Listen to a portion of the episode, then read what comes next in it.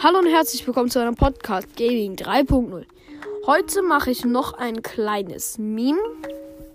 Und zwar auf diesem Meme sieht man eben einen SpongeBob, der so ganz schwach ist. Und da steht Shelly with one Power Cube. Also Shelly mit einem Power Cube.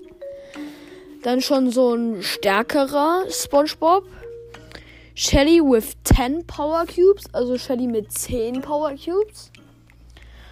Und dann so ein richtig muskelbepackter ähm, ähm, SpongeBob und da steht Shelly with her Super, also Shelly mit ihrer Ulti. Das heißt also, Shelly mit einem Power Cube richtig schwach, Shelly mit 10 Power Cubes schon stärker und Shelly mit ihrer Ulti übertrieben stark.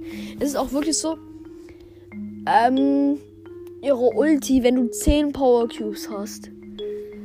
Und sie auf Power 10 wie ich. Du willst nicht wissen, wie viel Schaden die macht. Also das ist echt, ja, ist schon sehr viel.